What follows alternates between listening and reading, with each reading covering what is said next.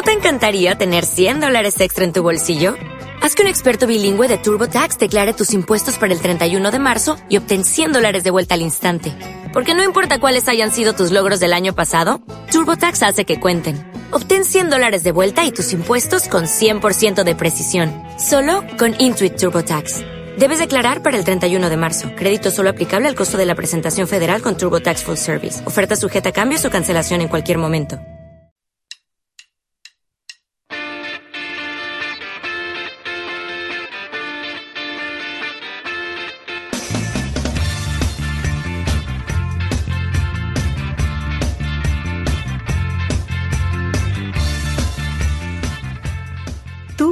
A lo tuyo.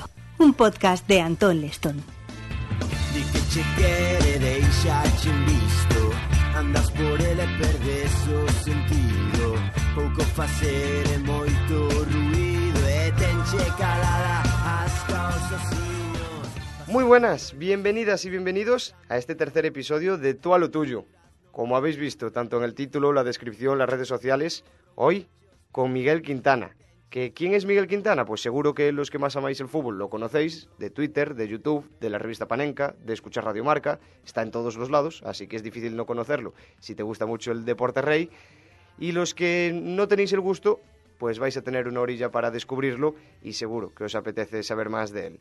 Con Miguel yo pues mantengo una relación tuitera, digamos, desde 2015, 2016 y de verdad que desde entonces pues siempre lo he tenido como uno de los periodistas deportivos de referencia. Por eso tenía tantas ganas de charlar un ratillo con él y ya os he dicho que este proyecto de tú a lo tuyo, uno de los objetivos era poder charlar con gente con la que llevaba mucho tiempo queriendo compartir un ratillo. Es un episodio un poquito más corto que los dos primeros, pero seguro que os va a encantar porque como dice él mucho, la calidad prima por encima de la cantidad y Miguel anda muy muy liado, pero en todo lo que participa es de una calidad inmensa. Así que os dejo ya con el crack de Miguel Quintana. Espero que os guste.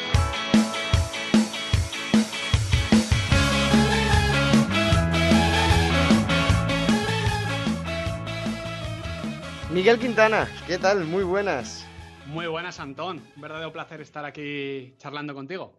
Joder, cuánto tiempo, ¿eh? Hace tres años. Estuve comprobando ahora hace unos minutos cuánto tiempo había pasado desde que charláramos en aquel planeta pequeño. Tres años ya. ¿Y cuánto ha cambiado absolutamente todo, ¿eh? en todos los sentidos? Quizás es un comentario fácil de hacer, pero es que uno piensa en dónde estaba y cómo estaba hace tres años y madre mía. No, y además ese comentario ya casi que también extrapolado a hace tres meses. Sí, sí, sí, sí, valdría perfectamente. En aquel planeta pequeño fue de las primeras veces que tuve así voz, digamos, a ámbito nacional y no me había gustado nada. Y recuerdo que desde aquella eh, me había involucrado mucho y esforzado en mejorar mi, mi sonido a través de, de la radio, sobre todo en podcast, porque bueno, para escribir y, y también incluso en vídeos me había sentido más cómodo, pero recuerdo que aquella vez dijera, no, esto lo tengo que mejorar sí o sí, y la verdad es que tres años después estoy trabajando aquí en la cadena SER, así que ni tan mal tampoco. De eso, de eso, de eso va esto, ¿no? Yo Claro. creo que mm, la primera vez que nos escuchamos, e incluso la primera vez que nos leemos o nos vemos, mm, no estamos conformes, no estábamos conformes. Más allá de- del típico, eh, joder, ¿de verdad sueno así? Que, Sí. que es, eh, es tal cual. Eh, luego hay un tema de, de- de mejora, de mejora. Hay gente que nace con un talento, con unas habilidades, entre comillas, innatas, con un instinto para ciertas cosas, pero, pero al resto nos toca currar para mejorar porque si no, complicado. No sé si a ti te ha pasado mucho, pero por ejemplo lo típico de que los amigos te pongan vídeos tuyos o grabaciones tuyas y tú les digas que no me quiero escuchar, hombre, que, que eso no me gusta nada. Pero eso, eso me pasa mismamente viendo vídeos Sí, antiguos claro, míos. ¿eh? Pero tenéis, antiguos te digo sí. hace seis meses. Al final, eh, no sé. eh, creo que hay un momento para todo, ¿no? Pero, pero si no te escuchas o no te ves o no te oyes eh, hace unos años o meses y, y no sientes que ha habido progresión, es ahí donde, donde debe encontrarse el problema, ¿no? Yo creo que al final eh, como suelen decir los entrenadores, eh, la comunicación, la vida en general, es un, continuo proceso, proceso, de aprendizaje y un continuo proceso de avergonzarse de lo, que, de lo que hacías hace unos años. No, sí, claro, si yo ya cuando miras fotos de Instagram o de Facebook te, avergüenzas y, y dices, joder, ¿en qué momento subí yo esto? No me quiero imaginar muchos de los que tenéis canales de YouTube los primeros vídeos con lo currados que con lo que vais aprendiendo durante el camino cómo os, cómo os debéis sentir. Pero bueno, ¿qué tal la cuarentena? Porque hablando de YouTube, una cuarentena que supongo que habrá sido dura ahí en Madrid, porque aquí al final los que estamos en Galicia y más como estamos nosotros en el extremo, aquí en el fin del mundo, como se le llama a la Costa de la Morte, eh, pues eh, fueron bastante relajado el confinamiento. Pero ahí en Madrid supongo que más duro llevado mejor con todas esas entrevistas, ¿no? Que has ido haciendo, no sé si te las esperabas, con los jugadores. Bueno, e, era algo que tenía pendiente, en el sentido de que, bueno, es una de, de, las cosas que a mí más me gusta hacer, que más disfruto, que creo que hago mejor y que creo que más puede interesar a la gente. No en términos de cantidad, porque más allá de la de Gonzalo Villar, que tenía ese componente con el Valencia, con lo que había pasado y demás, y bueno, no deja de ser un futbolista de la Roma también, eh, el resto tampoco es que se vean una barbaridad, pero es que no me, no me supone un problema porque quien la ve eh, le interesa mucho. Yo siempre eh, primo calidad sobre, sobre cantidad, pero, pero, yo no quería empezar a hacerlas hasta que, hasta que pudiese hacer varias con continuidad. Mi problema era que desplazarme en un, en, un, contexto de vida normal, pues cuesta mucho dinero. ahora que no te puedes desplazar y que las puedes hacer vía internet, ese, ese, esos costes se reducen y, la duda era si la gente iba a estar dispuesta, si los futbolistas iban a estar dispuestos y como han demostrado eh, pues con muchos comunicadores como Alberto y yo, con mucha gente, con muchos programas, estaban dispuestos, no estaba el, puntito de, la competición que siempre eh, pues eh, complica un poquito estas cosas, los clubes han estado más abiertos, que al final el todo, todo, todo depende del club, por mucho que quiera un futbolista, todo depende del club y, en ese sentido ha sido gratificante. La cuarentena ha sido un poco complicada, porque yo estoy en la sierra, que está bastante tranquilo, estoy aquí al lado de la 6, o sea, eh, levanto la cabeza y veo la 6 rumbo Coruña, pero, pero más allá de eso, al final, eh, para los que trabajamos de esto, supone ver cómo todas las colaboraciones se paran, cómo por primera vez no hay fútbol, no hay actualidad, no hay fichajes, como la gente no quiere tampoco estar hablando de esas cosas, a veces resultan hasta banales y tú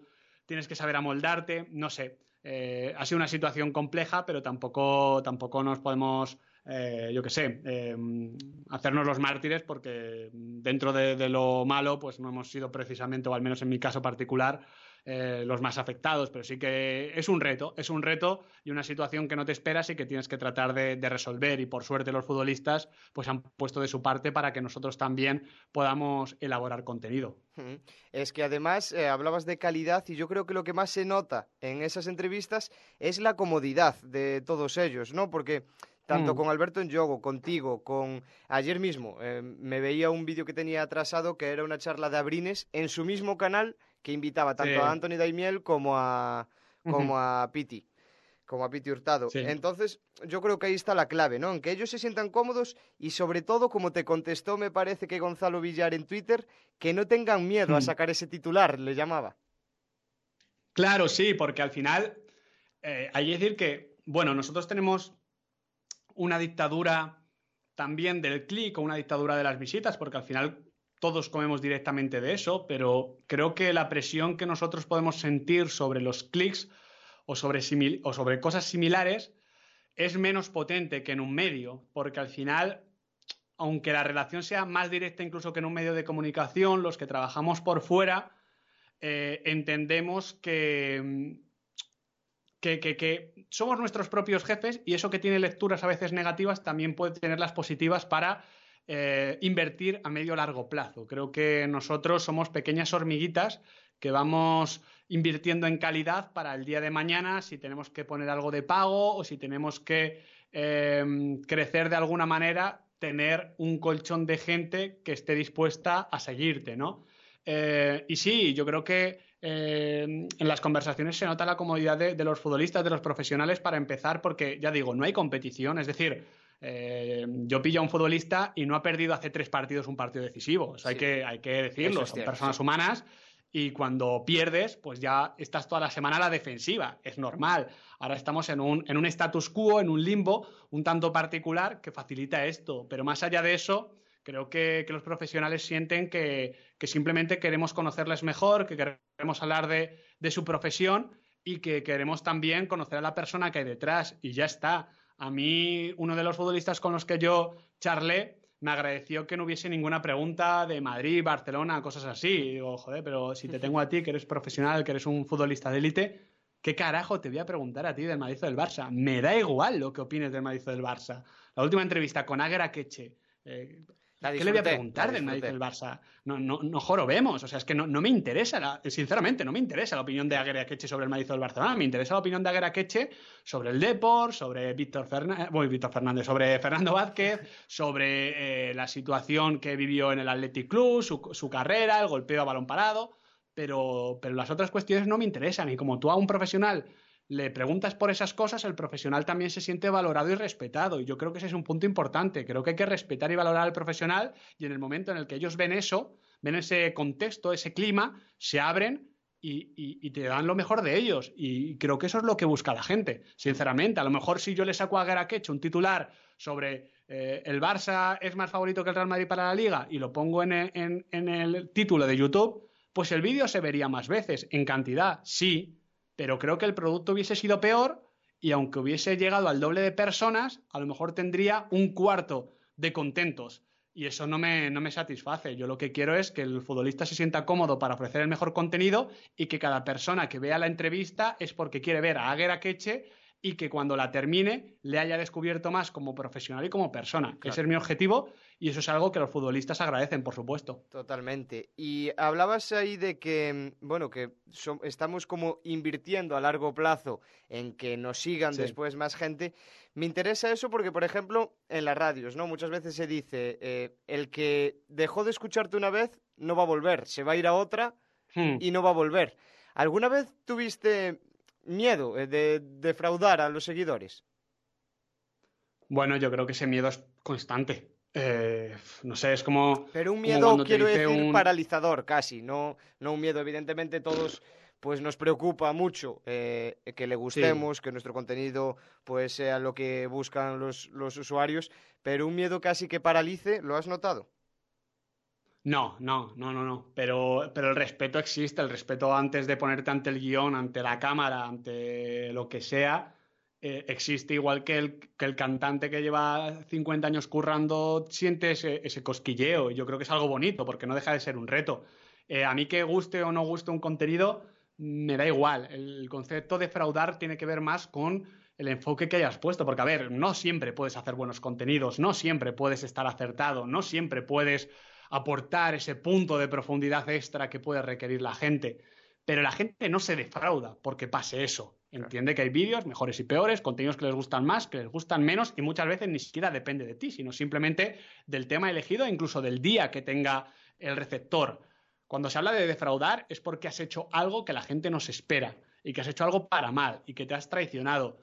Eh, yo en ese sentido no, pero el respeto y el el miedo a, fallar a la gente está ahí y creo que, es necesario porque nos aporta un control, un, es como, como alimentar a Pepito Grillo para tener siempre presente lo que eres hmm. y lo que la gente quiere que seas.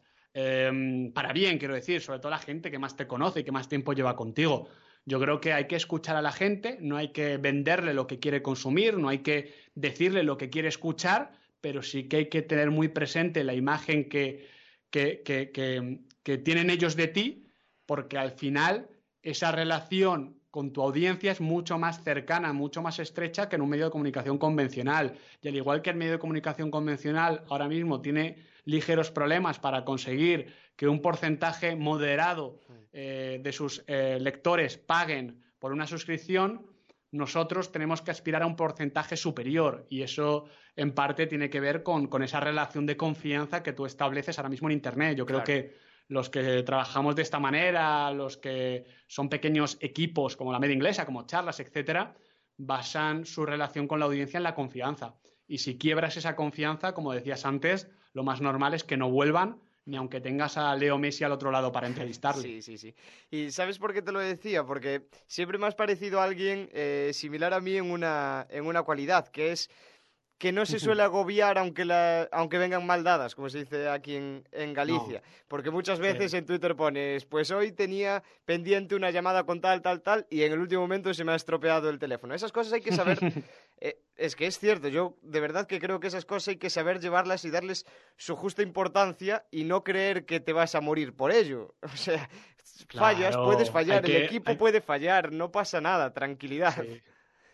Y tú me Hay que quitarle dramatismo a, to- Claro, a todo en la vida. claro. O sea, hay que quitárselo al fútbol, a la derrota, hay que quitárselo al error, hay que quitárnoslo a nosotros mismos. Eh, creo que es, es conveniente reírnos de nosotros mismos. O sea, yo soy un tipo muy, muy. O me tengo como un tipo muy, muy profesional.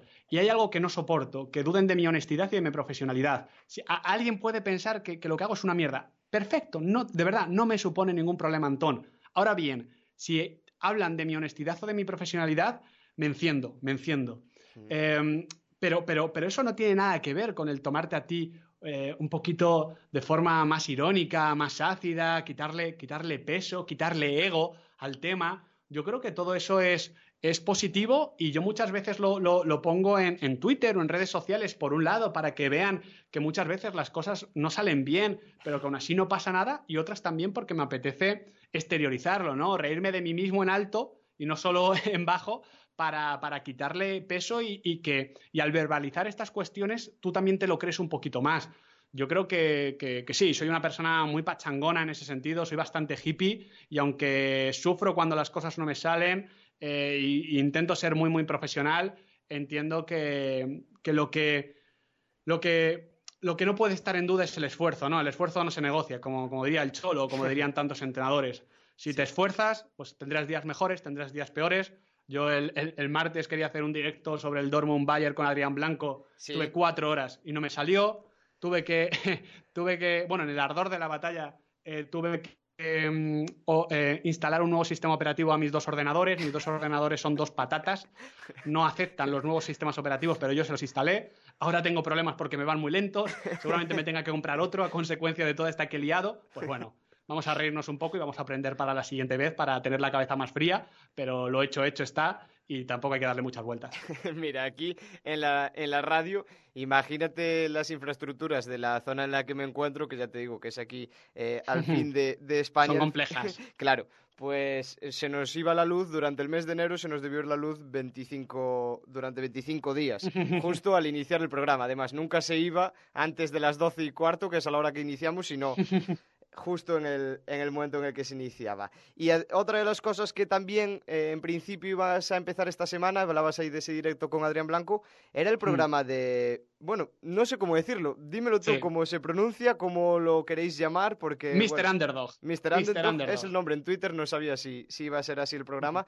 Eh, bueno, no sé por qué no se estrenó, supongo que al final estos programas eh, cuesta y más ahora en cuarentena hacer que todos puedan compaginarse, Mm. pues es difícil. Pero cuéntame un poco del proyecto, lo que puedas, porque no sé si me puedes contar ni los integrantes, que ahí en la cuenta sí que pusieron algo Claro, de, las sombras, y yo es que soy malísimo para, para conocer siluetas, nombres, caras, no reconozco absolutamente nada. Me suena una de las siluetas, No. aparte de la tuya.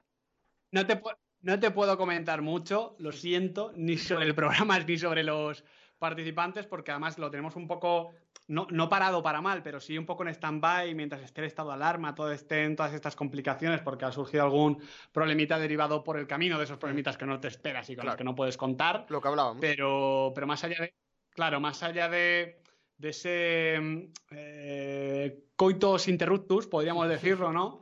Eh, más allá de eso, pues es un proyecto en el que vengo trabajando desde hace muchos meses, que tengo muchas ganas de, de realizar y que para mí a nivel profesional su- supone dar un paso adelante, no tanto por lo que pueda suponer o por lo que pueda representar para la gente o para otros profesionales, sino sobre todo porque es un reto personal y, salgo de mi zona de confort en, en ciertos sentidos y cuando sales de la zona de confort pues da un poquito de miedo, da un poquito de respeto, pero también es la forma de progresar. Así que tengo muchas ganas de, de poder explicarlo todo bien con los integrantes, con todo y que veáis el, el resultado de, de ese trabajo permanente. Pues qué ganas, qué ganas. Pero eh, a todo esto, ¿tú de, dónde sacas el tiempo? Bueno, desde el calendario. O sea, quiero decir, em, trabajo muchas horas. Sí. Y, trabajo muchas horas porque en parte esto también es mi pasión. Yo siempre digo que eh, yo, no, yo, no me creo en esa, yo no me creo esa frase de creo que era del Washington Post de trabaja aquí, no trabajarás nunca. Mm, no estoy de acuerdo. O sea, me parece bonita, eh, sirve para ponértelo en un estado en 20 o en el Messenger de, aquella época, pero, pero el trabajo es trabajo. Y el trabajo tiene un componente de obligatoriedad que a veces no quieres llevar a cabo. Yo hay veces que no quiero ver un partido. Eh, preferiría estar haciendo otra cosa porque tengo un mal día, porque estoy cansado, pero es mi trabajo. Pero el caso es que la mayoría de días sí me apetece ver esos partidos y los vería aunque no fuese mi trabajo. Entonces, al final, eh, yo utilizo los fines de semana y ratos de, los, de las semanas para ver mucho fútbol, que es mi proceso de documentación, es lo que me facilita luego crear contenidos, guionizar, ir a los programas, comentar, lo que sea. Y luego le echo bastantes horas, le echo bastantes horas porque al final me lo monto yo solo, eh, aunque ahora tengo un par de colaboradores para temas de, YouTube y demás y, de diseño gráfico. y, saco el tiempo de intentar optimizar todos los procesos. Y si antes tardaba en hacer grabar y editar un vídeo, yo que sé, seis horas, pues ahora tardo tres. E intento mejorar y ser más efectivo en, esas cuestiones.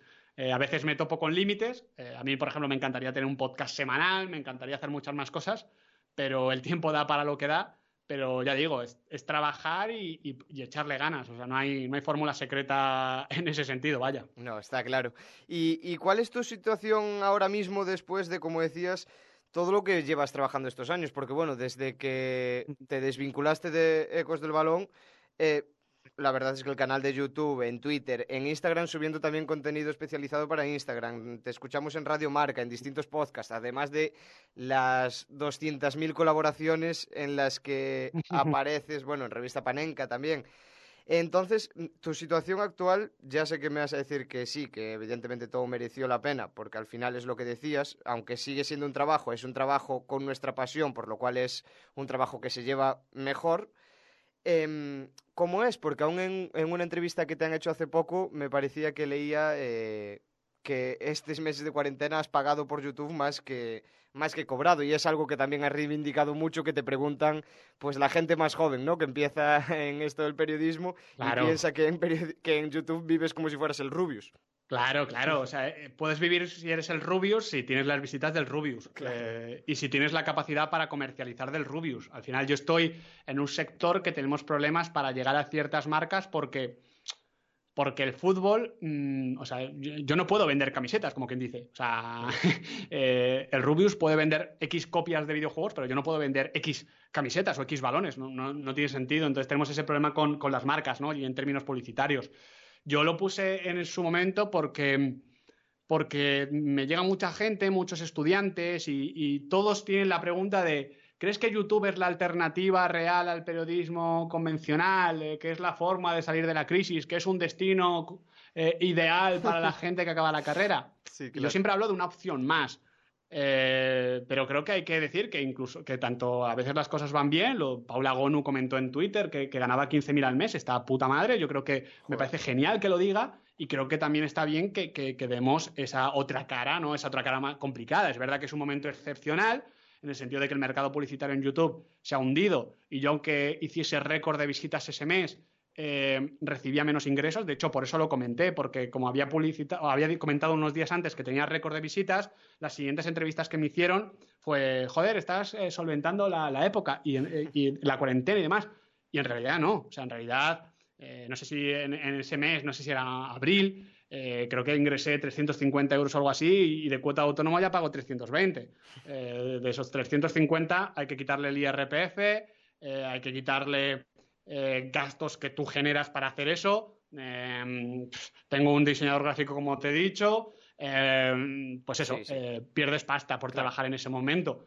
Pero bueno, yo estoy contento con mi situación, creo que no me puedo quejar. O sea, creo que todos los chicos que, que, o sea, me, encantaría que a toda la gente le fuese igual de bien que me va a mí. Todos estos chicos que preguntan si YouTube es el modelo, digo que no, pero ojalá le fuesen tan bien como a mí, porque yo, bueno, en YouTube tengo un cierto colchón eh, que cuando no se cuando se recupere el mercado de publicidad, pues mm, eh, me, permitirá ganar más. Aún así no llego simplemente con YouTube a un sueldo, eh, creo que no llegaría al mínimo interprofesional o estaría por ahí, no sé, pero luego tengo otras colaboraciones, tengo relaciones con marcas, tengo eh, otros curros que, me permiten. Eh, para mí YouTube es un medio hacia un fin, no un fin en sí mismo. Y, por eso estoy muy contento de, cómo me van las cosas y, sinceramente, no es una frase hecha, no me puedo quejar. De hecho, cuando estos chicos me preguntan dónde te ves en 23 años, pues bueno, más allá de tener eh, expectativas y retos profesionales que quieres enfrentar, si me dicen dentro de 20, 30 años que estoy como estoy ahora mismo, tal cual, y con la misma alegría con la que lo hago, con la misma mm, eh, el mismo día a día satisfactorio que tengo, eh, te lo firmo, de verdad, te lo firmo, porque creo que el sector está muy mal en términos de, mercado laboral, precario, muchas horas, poco respeto muchas veces por la profesión de periodista, por lo que hace otra gente, por cómo está la profesión en general. Mucha gente que ni siquiera puede acceder a esas condiciones malas porque ni siquiera puede currar. Ese cuello de botella que se hace eh, con, la universidad y luego teniendo que pagar un máster. No sé, eh, creo que está la cosa muy complicada y yo que he conseguido después de mucho trabajo, mucho esfuerzo y muchos años sin cobrar, eh, hacerme un hueco y poder mantenerme en el día a día, pues solo puedo decir que es muy complicado, que todo tiene muchos peros, pero que yo no me puedo quejar porque me va bien. No, claro, y además hablabas de, esa suma de colaboraciones que al final sí que hacen un sueldo. ¿Crees que por ahí pasa el futuro del periodista? Ahora viendo las redes sociales, que, que, el futuro va a ser más, va a tirar más hacia esa suma de colaboraciones en distintos medios, en distintas marcas, pues en un Instagram, en una revista, en un canal de mm. YouTube y tal, que en un sueldo fijo de una empresa. Es probable, porque con un sueldo fijo de una empresa se llega justito, ahora mismo. Al menos por, los sueldos que mm, me comentan compañeros. Yo al final nunca he trabajado en un medio convencional. Entonces yo, yo mi, experiencia es mm, casi, eh, casi escuchada de, compañeros y de, y de lo que también veo, evidentemente. Eh, creo que al final esta, esta, esta no dependencia de un, de un, sueldo fijo, para bien o para mal, te puede conceder más libertad, pero también te hace sentir más vulnerable.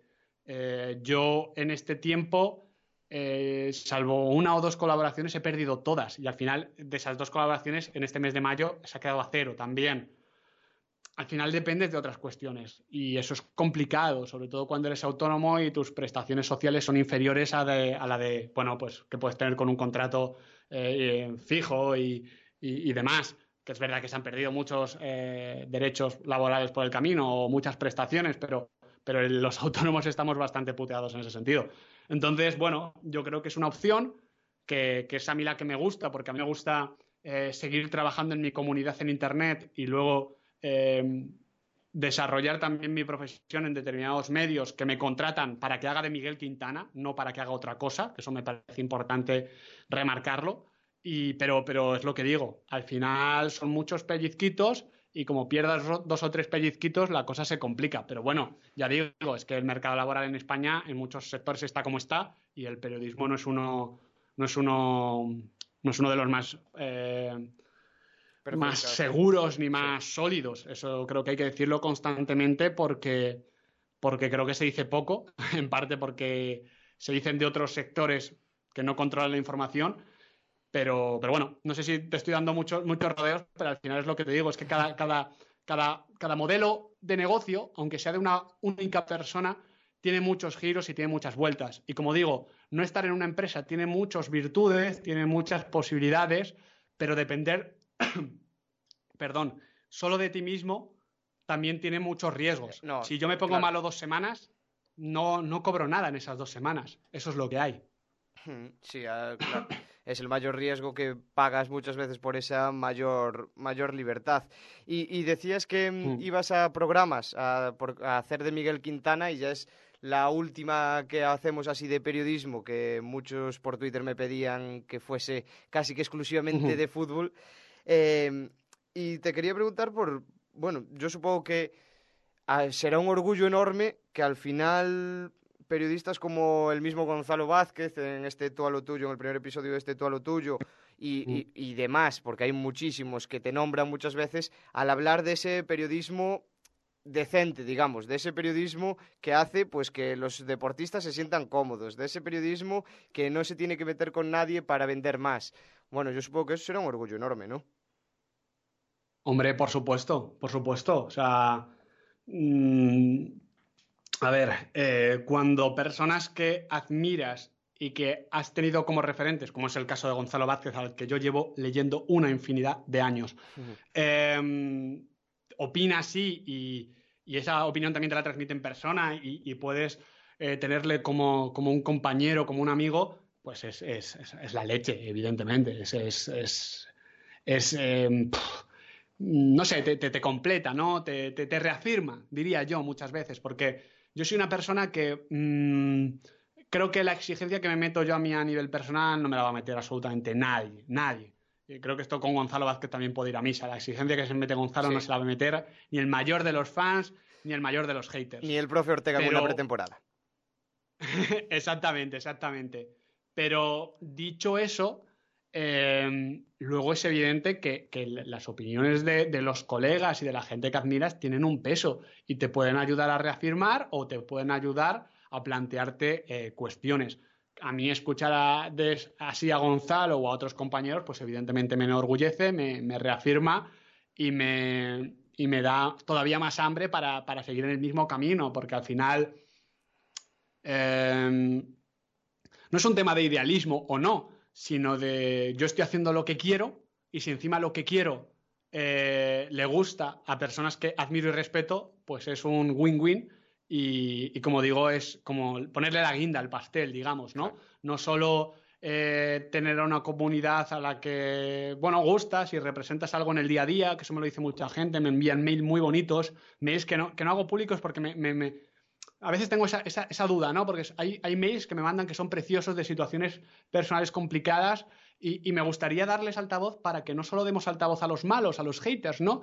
pero tampoco quiero eh, decir, mira, mira lo que me dicen, como dándome yo importancia o, hablando bien de mí, no sé, son, situaciones complicadas que no sabes muy bien cómo gestionar, pero el caso es que muchas veces te llegan mail bonito de, lo que representas para la gente, de lo que has podido representar en esta cuarentena, de cómo has ayudado a la gente pues a, vivirla de mejor manera, igual que, yo se lo tengo que agradecer a, las personas que han hecho X documentales o, que han escrito X libros. No sé, em, eso es bonito y, al igual que tú valoras eso, pues que profesionales que, están en la misma trinchera que tú también lo valoren, pues es un, un, verdadero...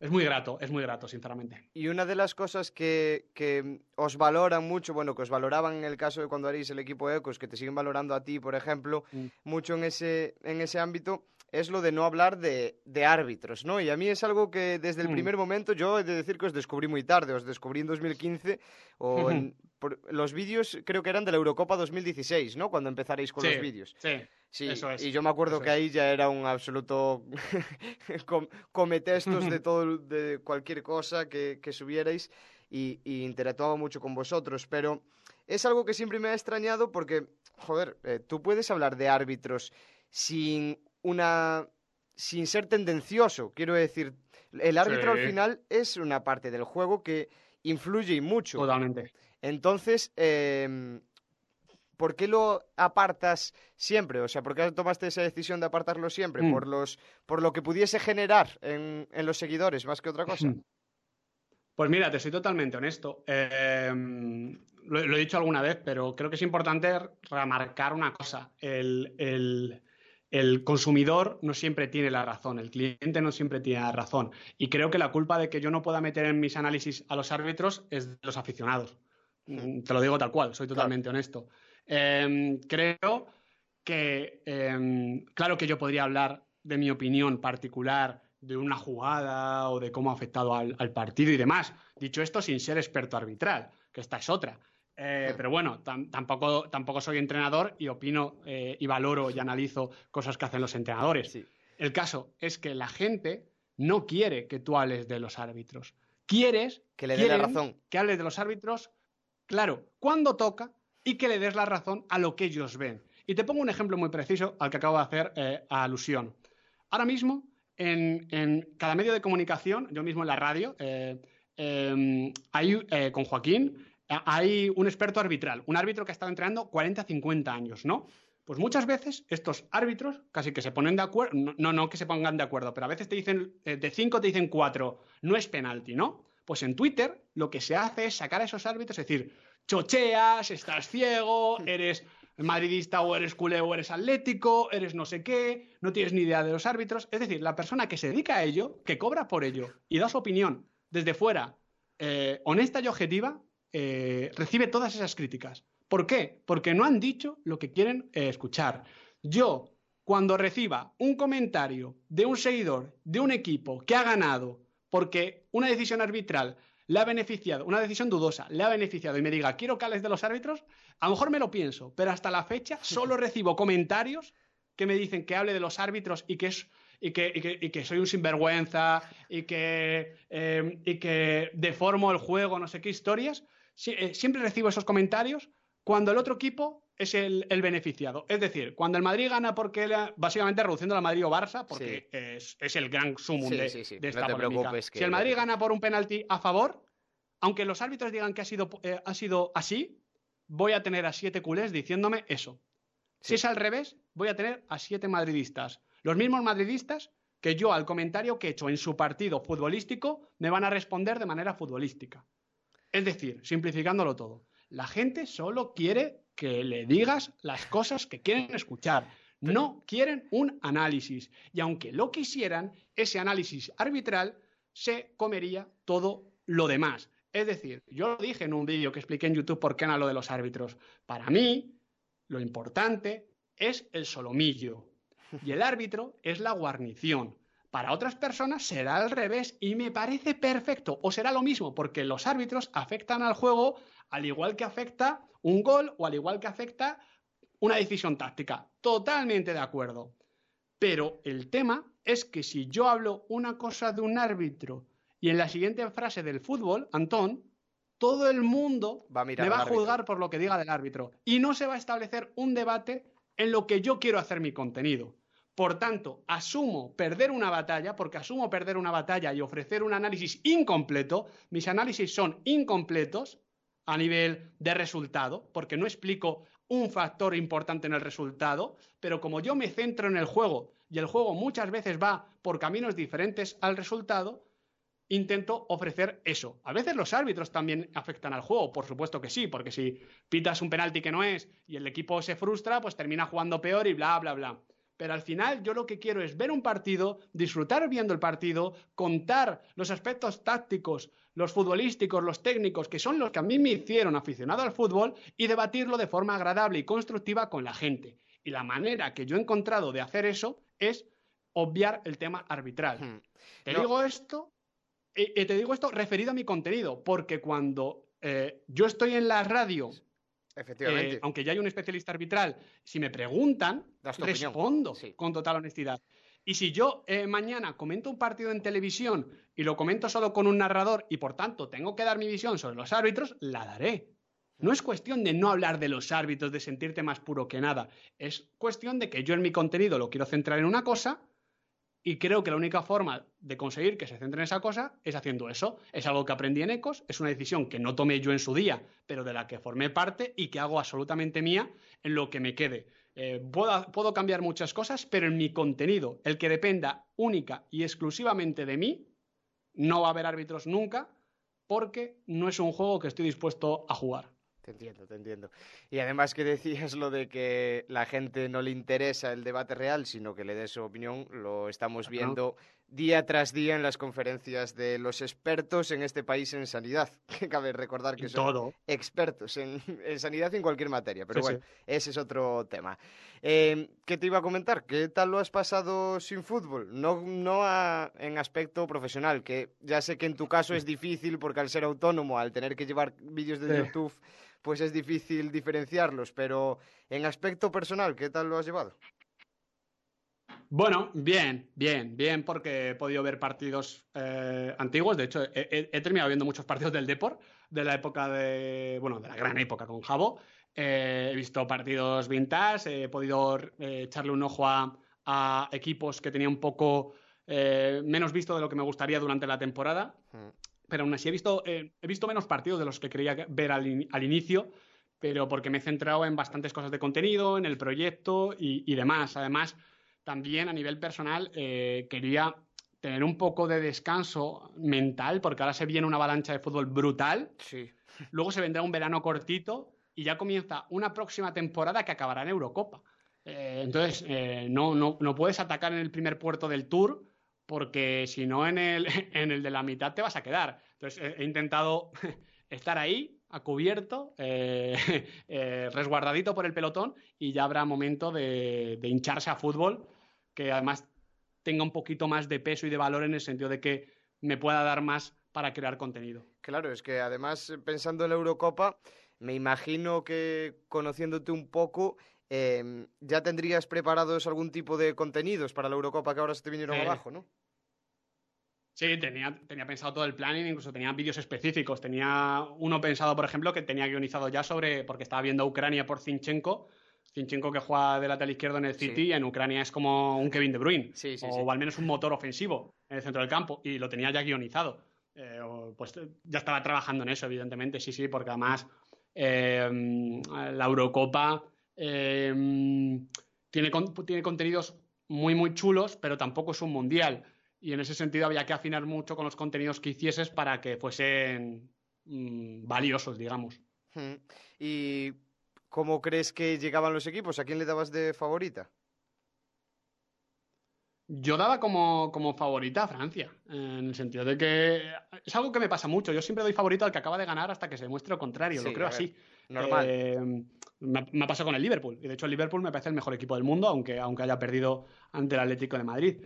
Eh, con Francia me pasaba lo mismo, me parece un equipo muy versátil, con, con mucho talento diferencial, con una generación todavía muy joven, increíblemente joven, salvo Hugo Lloris, el resto es que vamos, eh, pues, incluso hay algunos casos que no han llegado a su, su mejor, o sea, a su, momento de plenitud, caso de, Mbappé mismamente o de Paul Pogba, y, me parecía la máxima favorita. Otra cosa es que también haya eh, determinados eh, equipos o selecciones que están en un proceso de, de, crecimiento, increchendo, de reformulación en algunos casos, como Alemania, otros como Portugal que siempre compite, Inglaterra que se está redefiniendo, Italia también que poco a poco está creciendo. No sé, me, pareció una, una, Eurocopa muy abierta, pero con una clara favorita como era Francia, y luego yo colocaba o colocaría bastante cerca a Bélgica, porque es el momento, es el momento y, aparte iban a tener uno de los mejores jugadores de la competición como Kevin De Bruyne. Sí, a mí eh, el caso de Bélgica me recordaba mucho al de Alemania, de antes de ganar el Mundial, estar en varias competiciones ahí, ahí, ahí como favorita, pero no, y al final llegar, llegar esa. Eh, no, a mí te decía lo de la Eurocopa porque, por ejemplo, yo, además de España, tengo dos debilidades de selecciones que son Portugal, por proximidad, evidentemente, y Holanda por proximidad familiar también. Y, y, ahí tengo muchas diferencias, porque Portugal, pues a priori, para el año que viene Cristiano tiene un año más, no sé cómo va a ser, aunque mm. también es cierto que Joe Félix va a tener un año más en el Atlético de Madrid, que a ver cómo le sale. Y Holanda, en cambio, eh, sí que me parece que le viene bien el cambio de, de año, porque bueno, va a llegar Memphis, van a llegar distintos jugadores. Entonces estaba ahí un poco indeciso. ¿Y España? Eh, ¿Cómo crees, le perjudica o le beneficia? Yo creo que le beneficia claramente porque llegaba muy mal. muy mal, hasta de un punto de vista institucional con el tema de Robert y Luis Enrique. Eh, Luis Enrique iba a tener una convocatoria para probar futbolistas. Es verdad que ya conocía al grupo, pero iba a tener una convocatoria. Luego, la mayoría de jugadores españoles esta temporada han estado mal. la mayoría. Eh, desde la portería hasta el delantero. Eh, ha habido muchos bajones. Eh, tú piensas en cuál ha sido el mejor futbolista o cuál estaba siendo el mejor futbolista esta temporada y te sale Fabián Ruiz, pero no muchas más alternativas. Estaba bien Navas, Gallá. Te iba a decir el mismo, Fabián, así que. Claro, claro, se te, quedaba, se te quedaba corto en muchos sentidos.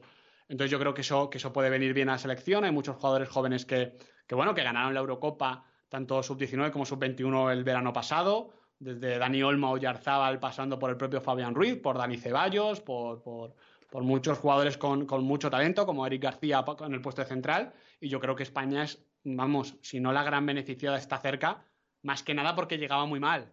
Eh, dentro de un año a lo mejor no llega bien, ¿no? Pero creo que peor no puede llegar, sinceramente.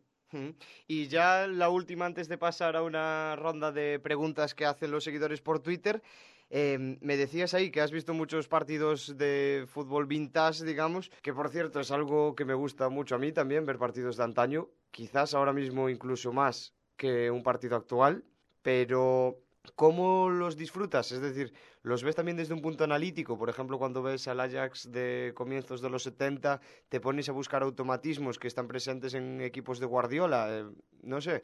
¿Analizas también el fútbol vintage o lo ves como disfrute? Sí, intento conocer lo máximo posible. Me gustaría ver mucho más, pero es que al final el día a día mm, te marca mucho. Pero, pero al final mm, conocer qué cosas se han hecho, qué tendencias se han ido creando, qué jugadores han ido dando forma a los equipos, a los estilos, qué cosas recuperamos ahora que se veían antes. Ahora, por ejemplo, estamos viendo muchos equipos dibujando una WM, tal cual. Tres atrás, dos en el medio y cinco atacantes. Ayer había una imagen en ese sentido del RB Leipzig y la WM es más antigua que, el dolor. Eh, entonces yo creo que ver todos esos equipos te ayudan a comprender un poquito mejor y también a tener más, más background cultural a nivel futbolístico para, para enriquecer tus, tus contenidos y tus, y tus comentarios. Así que sí, cada vez que los veo tiene un puntito, oye, de, disfrute y de descubrimiento, por supuesto, de conocer jugadores o, de, conocerles mejor. Y otro punto de, sacar em, contenido para, para, como digo, enriquecer todas tus lecturas y todo tu conocimiento. Yo muchas veces, eh, no solo en fútbol, ¿eh? también en baloncesto, en donde, bueno, pues eh, hace unos años también me aficioné a, ver partidos así antiguos. Intento conocer o, colocar a los jugadores de aquella en la actualidad, por movimientos que hacen, por ejemplo, en recuerdo, que en la, ese es un recuerdo que tengo siempre muy presente cuando me dicen que, bueno, lo mítico, que además tenemos a Sergio Vilariño y, y, lo dice siempre, lo de despreciar a la gente que, que habla de, de, antaño como aquellos gordos que, que corrían en campos de, de barro. Bueno, pues yo recuerdo siempre la final del 58 entre Suecia y Brasil. Suecia eh, mm. se, adelanta con un gol que es tocando el balón desde la misma portería. Empieza el portero y remata el delantero en una jugada bastante elaborada, con, bueno, podemos decir casi que de, de tiki-taka.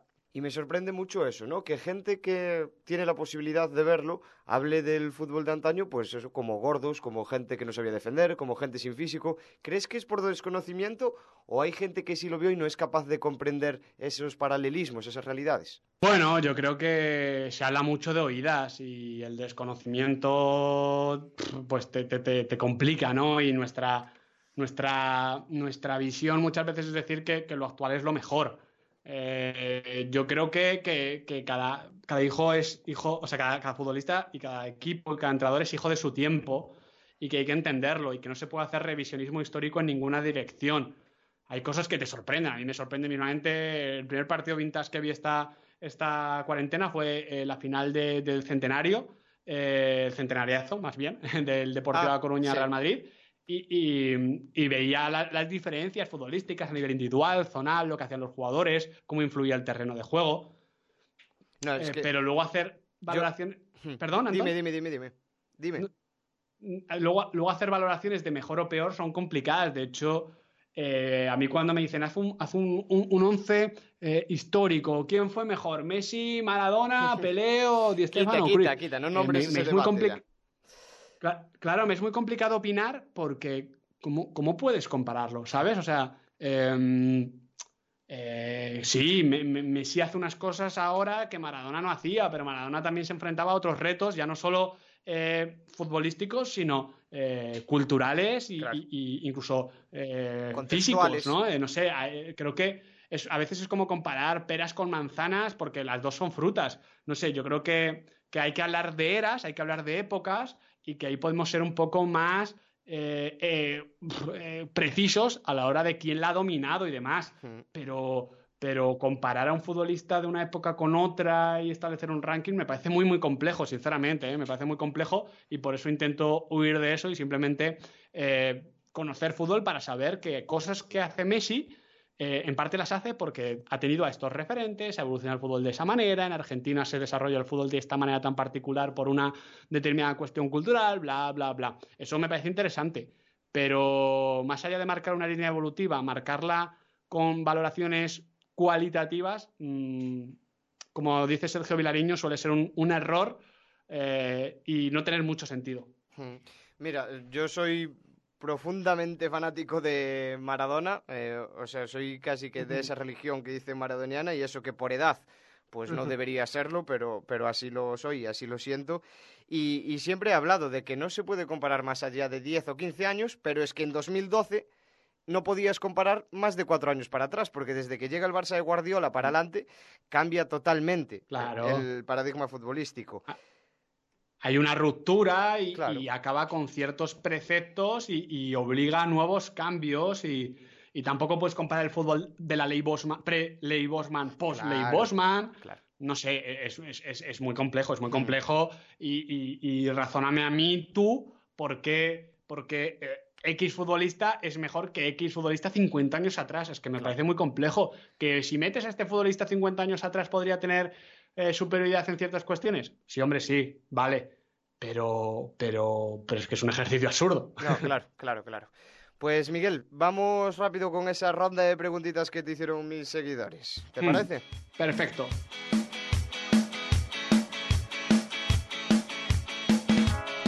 Pablo Lestón Lago dice, ¿qué te parece la idea de crear en España una liga de filiales para que así no compitan con clubes modestos, como ocurre por ejemplo en Inglaterra? Perjudicial para el fútbol nacional a nivel de futbolistas, competitividad y demás, positivo para, para, para, los pueblos, para los clubes, para, para el fútbol de ligas. Mm, es depende de lo que quieras cuidar. Y creo que en España se prefiere cuidar a la élite y al futbolista antes que, que, la infraestructura del fútbol que va por debajo, digamos. Edu Pais dice, ¿crees que Neymar es el jugador más infravalorado del último lustro? Es posible, es posible. yo, eh, sí, sí, puede ser. Estoy muy a favor de, esta pregunta porque muchas veces no se habla. Eh, dices que Neymar está infravalorado y te dicen que estás loco, pero es que es así. Hay gente que dice que no es el mejor jugador del PSG, Claro, es que se comentan algunas cosas de, de, Neymar que, que, dices, es que, es que no la has visto. Y, y, lo único que sabes es que, es que se ha perdido las últimas dos eliminatorias de Copa, bueno, los últimos dos años de Champions por la lesión. Y incluso te dicen que, que la lesión es por irse a Brasil, por irse a Brasil o el cumpleaños de la hermana, no sé qué historias, cuando son eh, lesiones eh, traumáticas y, y, óseas. y una, que, le, y una que le fastidió su mundial, aún por encima. Claro, claro. Eh, ¿De verdad te crees que, Neymar eh, se, se, yo qué sé, una lesión para irse al carnaval, una lesión que le termina afectando llegar al Mundial 2018? Mm, no sé, o sea, que Neymar seguramente no sea el tipo más profesional del mundo, totalmente de acuerdo, perfecto. Pero ojo a la hora de establecer conexiones entre causas y consecuencias, porque creo que lo que ha tenido Neymar es terriblemente mala suerte. De hecho, el año que se meten en cuartos de final y que está sano, llega el coronavirus y Francia cancela la LICAN. ¿Eso también es culpa de Neymar? Es tremendo. Pues igual en la historia queda que sí. Es tremendo. Y el mismo Edu Pais eh, nos dice lo de infravalorado de Neymar y por otra parte nos dice si están sobrevaloradas las carreras de Simeone y Guardiola como jugador por lo que después fueron como entrenadores. Yo aquí he de decir que la de Simeone no me parece tan sobrevalorada, la de Guardiola sí que la noto muy sobrevalorada. Puede ser, puede ser. Sí, si tuviese que decir una sería la de, la de Pep más que la mm. del Cholo. Sí. Pero tampoco creo que haya una sobrevaloración del futbolista brutal. Solo que lo que son ahora como entrenadores conectan directísimamente en sus dos casos con lo que son ahora como, con lo que eran antes como futbolistas. Hay una conexión directa entre lo que era el cholo futbolista y lo que representó para el Atleti esa era y lo que representa ahora. Y con Pep Guardiola más de lo mismo, más la relación con, pues eso, Padre, Hijo y Espíritu Santo con Cruyff y con Xavi, ¿no? No sé. Eh, no, no creo que haya una sobrevaloración de ninguno, pero si tuviese que decir uno de los dos diría Pep, pero vamos, mm, bajo mi punto de vista ninguno está sobrevalorado en ese sentido, solo que se, su figura se hace más grande de forma natural, de forma natural, pero, pero ya está. José de la Sierra nos dice, ¿crees que especialistas como el extremo regateador o el 10 enganche han desaparecido o acabarán volviendo? Si tu respuesta es que sí, pregunta ya de qué depende que acaben volviendo. Siempre vuelven, siempre vuelven. Eh, creo que hay cosas que cambian y procesos de formación que cambian, por ejemplo, el tema del regate, pero, pero siempre vuelven y siempre los, los espacios van cambiando de sitio, que es algo que dice siempre mi buen amigo Kundera, que, que, los espacios están siempre y simplemente cambian las formas de defenderse y de atacarse. En cuanto cambia el reparto espacial, cambia la proliferación de perfiles. No me, no me, no me, no me sorprendería nada que dentro de 10 años estemos viendo a muchos regateadores por la carencia tan absoluta que estamos teniendo en los últimos 10 años a nivel futbolístico. Lo que sí es que ya no van a ser em, exclusivamente regateadores, ¿no? Eso es lo que me parece a mí, que puede que vuelva el regateador, pero que sea un Jadon Sancho, que no sea solo un regateador. Claro, claro, al final hay una tendencia, es así, que lleva mm, muchos años más o menos instalada, aunque con ciertos parones, que es el fin de la espacialización. Es verdad que hubo cierto auge a mitad de los 90, incluso con el doble pivote muchas veces se decía, uno para defender, otro para atacar, eh, medio centro defensivo, todas estas historias, pero en general, desde el fútbol total se ha ido poniendo una piedra y otra piedra y otra piedra para el fin de la especialización y ver a futbolistas más globales que pueden jugar en diferentes posiciones. Claro. Eh, y ya la última, Aitor García, relacionado con esto, nos dice qué estilo crees que va a ser el, predominante en los próximos años y quién el gran jugador de la próxima década. Jugador es complicado porque igual no lo hay de la manera en la que lo hemos concebido ahora con Messi o con Cristiano, que es verdad que han sido dos, porque yo sinceramente siempre hablo de la era de Messi y de Cristiano.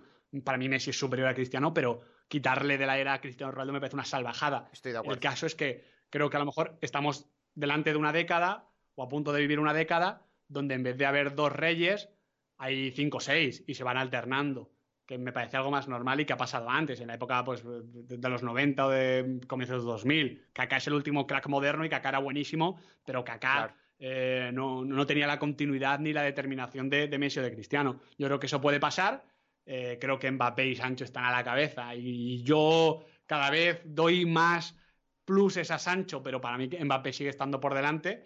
Y en cuanto a la tendencia, creo que la que se está trabajando ahora mismo en Alemania, esas presiones altas, ese asumir el riesgo, esa ida y vuelta, esa, ese ginger pressing, que bueno, ya ha ganado la Copa de Europa este año con Klopp. Yo creo que la tendencia que se está viviendo en el fútbol alemán va a marcar, va a marcar al resto de ligas. Tiene pinta, tiene pinta, sí, de que, de que por ahí va a ir, va a ir la cosa.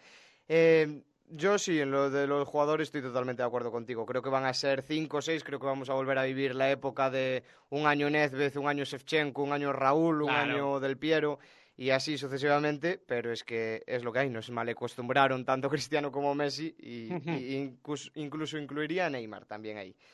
Pero, pero nada, veremos, veremos cómo, cómo va la cosa. Miguel, que teníamos esta orilla pactada, eh, y has cumplido con creces, así que un millón de gracias, que sé que, que, andas muy liado y además con ese pedazo canal de YouTube que estamos disfrutando todos aquí. Tú también nos mal acostumbraste con pues Messi y Cristiano a, ese tipo de periodismo, nos acostumbras a ese tipo de periodismo y después leemos otro que, que vaya por Dios. Pues muchísimas gracias, me he sentido muy cómodo y ha sido nada, una hora entre amigos, charlando de periodismo, fútbol y vida, y eso siempre mola. Un abrazo. Un fuerte abrazo.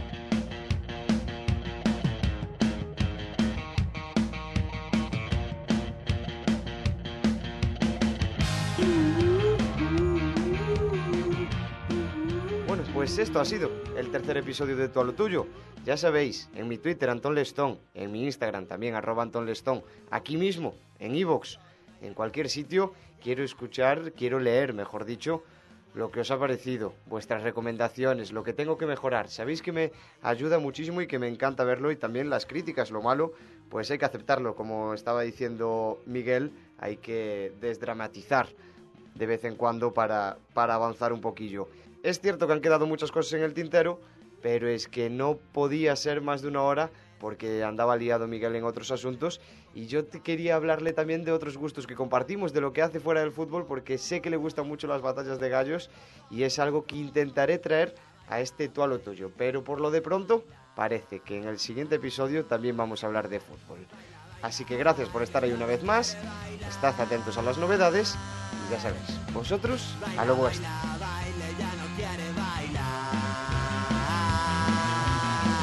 Baila, baila,